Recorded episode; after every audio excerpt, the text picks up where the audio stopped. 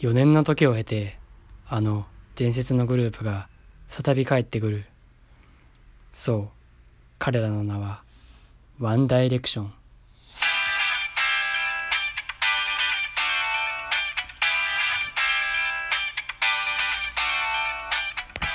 始まりました。今夜は寝かせないと。水曜アンサーの旅金です。このラジオは水曜アンサー旅金があなたの12分をお借りするそんな一つまみのラジオとなっております。ということでですね本日当初はあのウェンズデーフットボールナイトをお届けする予定だったんですけども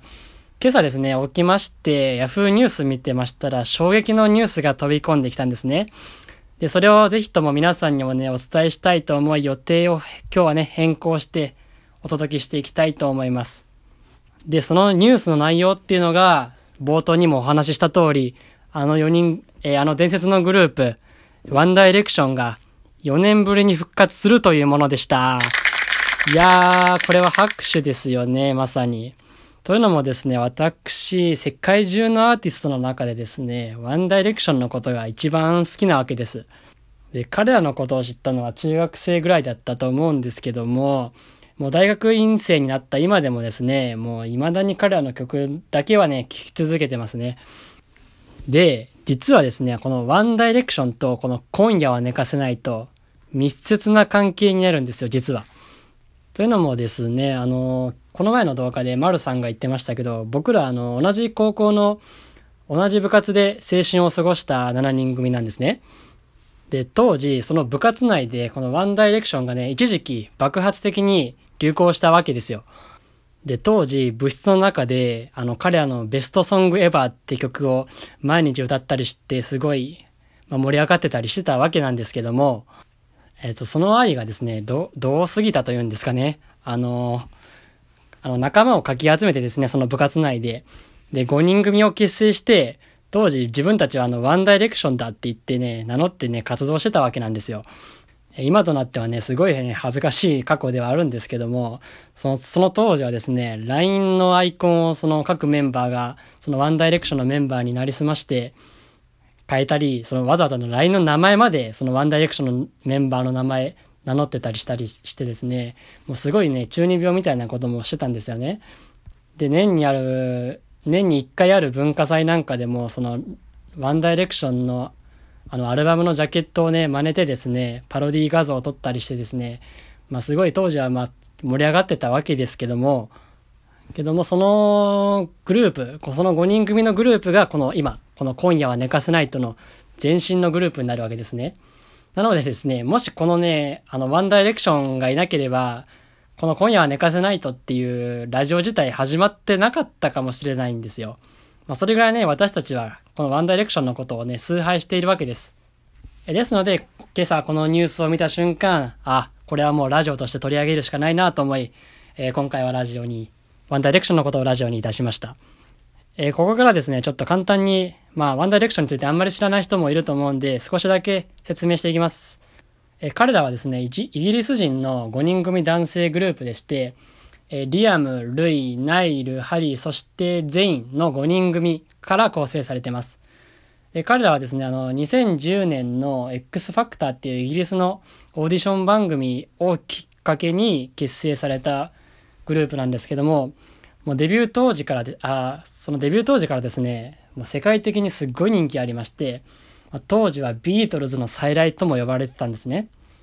えなんですけども、そのデビューから5年後、メンバーの一人のゼインというメンバーがですね、まあ、1D としてスポットライトに当たることにがプライベートを圧迫して窮屈に感じるという理由から、まあ、脱退を決意するわけです。ちなみにですね、このゼインは脱退から数週間後にですね、ソロアーティストとしてデビューしてしまったもんで、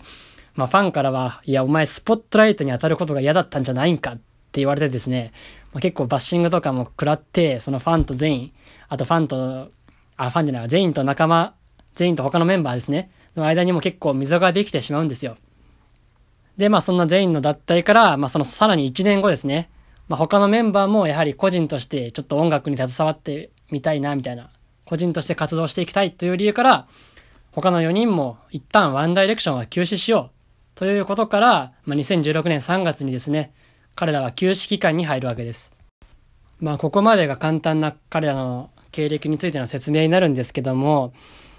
でですね、今年のね、2020年の7月23日、ついに彼らは結成10周年を迎えるんですね。そこでですね、ファンの間からは、まあ、10周年を記念して特別に復活を遂げるのではないかっていう噂が、まあ、囁かれているわけです。で、この前のあのインタビューでですね、このメンバーの一人のリリアムがですね、こう答えているわけですよ。僕らはもうすぐ10周年を迎えるから、ここ数週間、いろいろと話し合っているんだ言ったんですね。で、その日から数日後ですね、リアムとハリー、ナイル、ルイの現役4人メンバーがですね、元メンバーである全員のツイッターをフォローしたんですよ。今まではちょっと仲が良くなかったかわかんないですけど、中、まあ、溝ができてたんでね、フォローしてなかったんですけど、ついにフォローをしたんですね。さらに 1D の公式アカウントも全員をフォローしたんで、まあ、ファンの間ではですね、まあ、現存の4人だけでなく全員も含めた5人で復活するんじゃないかってことで、今期待値がね、爆上がりしてるわけなんですね。なんですけど、まあ、全員もね、はね、現段階では、そのメンバーや公式 LINE に、あ、公式 Twitter にフォローバックを返してないわけですよ。で、まあ、ツイッター上では、まあ、ぜひ全員にもカムバックしてほしいというファンの願いも込めまして、ハッシュタグ、ワンダイレクションリユニオンっていうハッシュタグ、つまり日本語訳にすると、ワンダイレクション再結成っていう、まあ、ハッシュタグが、ファンの間ではね、多用されているわけなんですね。でもこのツイッターの動き以外にもね、他にも意味深な動きが結構ありまして、あの、1D って、あの、海外の Google で 1D って検索すると、あの、Google で検索するとメンバーとか出るじゃないですか。グループとかを検索すると。で、以前は、全員の欄は元メンバーって書かれてたんですけど、今年に入って全員の下にボーカルってちゃんとメンバーらしく書かれてたてるんですよね。で、その他、Apple Music のバーナー写真。バーナー写真ってわかりますか？あの、Apple Music でアーティスト名検索したした時に出るあの、どんなグループかを説明するための写真みたいなやつですね。あれがですね、これまではハリー、リアム、ナイル、ルイの4ショットやったんですけども、え現在はなんと全員を含めた5人のショットに変更されてるんですよ。まあ、これらがね、何を意味するか正直まあ分かってはないんですけどもね、リアムもこのザ・サンのインタビューでですね、僕らはみんないろんなことに取り組んでいたり、実現させようとしたりしていて、みんなでメールを転送し合っているよって、まあ言ってるんですね。このように、ね、メンバー間で密に相談を重ねていることを明かしているんですよ。まあ、期待値すごいじゃないですか、ファンからしたら。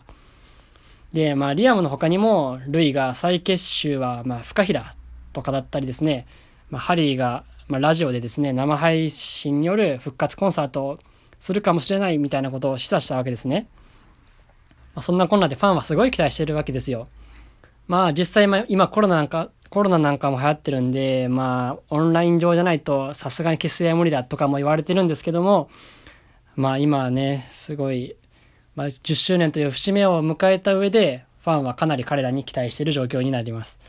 で、ここからはすごい個人的なお話になるんですけども、ちょっと僕がなんでワンダイレクションにハマったかっていう説明、お話ししていきますね。僕がね、彼らのことを好きになったのは多分中学校2年生か3年生ぐらいだったと思うんですよ。で中学生って当時はあの、もちろんスマートフォンとか持ってなかったんで、洋楽を聴くチャンスっていうのがテレビで流れてる時ぐらいしかないんですよ。で、僕の記憶でではですね、僕が中学時代の頃は、そのテレビの中で最も多く使われてた海外アーティストは、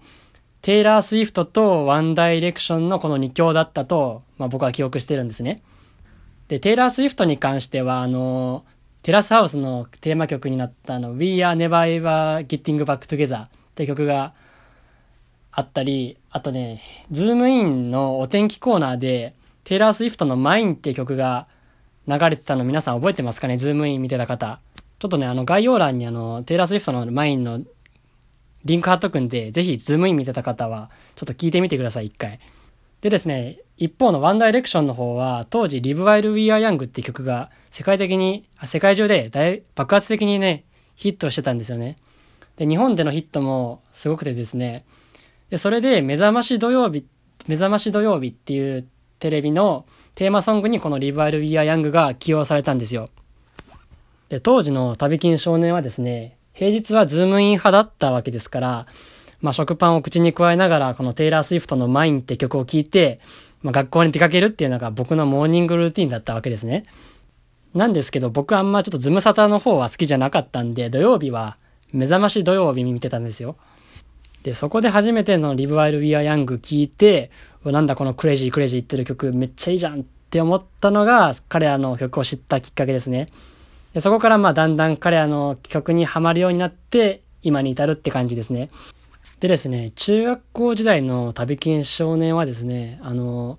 まあ、特に将来の夢とかその頃あんまりなかったんですけど、一つだけ大学に、大学になったら、大学生になったらやりたいことがあったんですね、一つだけ。で、それがですね、ワンダイレクションの PV のパロディを撮るということだったんですよ。でもそのことをもう中高大とずっと夢見てたんですけど、今もう僕も大学卒業しちゃって大学院生になったんですけど、未だに実現できてないんですよね。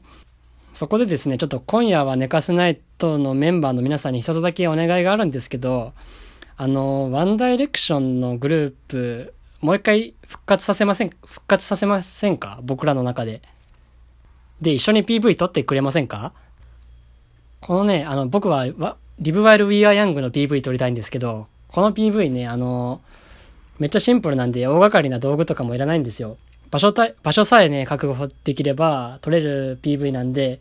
えぜひ皆さん撮りましょう。お願いです。えぜひね、興味を持ってくれたメンバーいましたら僕の LINE にぜひ LINE してみてください。はい、ということで皆さんいかがでしたでしょうか？ぜひね、これを機に、まだ聞いたことないって人はワンダイレクションの曲聴いてみてください。ということでお相手は旅金でした。今夜はまだ始まったばかりです。